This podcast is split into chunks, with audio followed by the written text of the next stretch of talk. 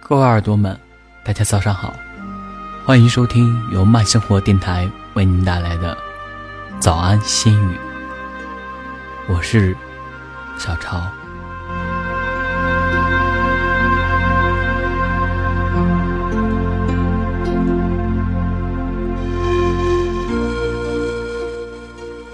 我记得，美国作家玛格丽特·米切尔的《飘》那本书中曾经写过。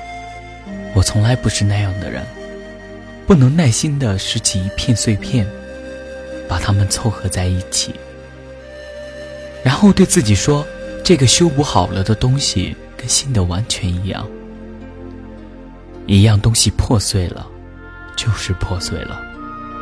我宁愿记住它最好时的模样，而不是把它修补好，然后终生。看着那些碎了的地方，曾经有过那么一段时间，迷恋着，迷茫着，迷失着。只不过，我现在很好，只是很难忘记那个不停在镜子前练习着说我爱你的傻叉。一个男人的条件再好，他没有时间去陪你，那也是多余的。爱情是不可以望梅止渴的，抱着回忆就能度过每一天吗？一个男人愿意给女人多少时间，就是他有多爱她。如果你爱我的话，是可以挤出一点时间的。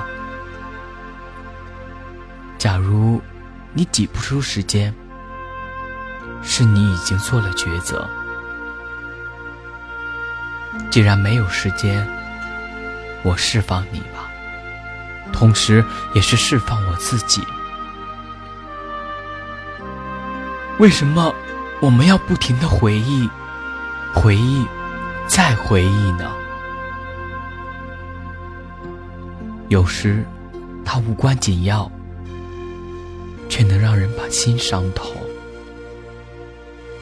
只是因为我们太在乎了。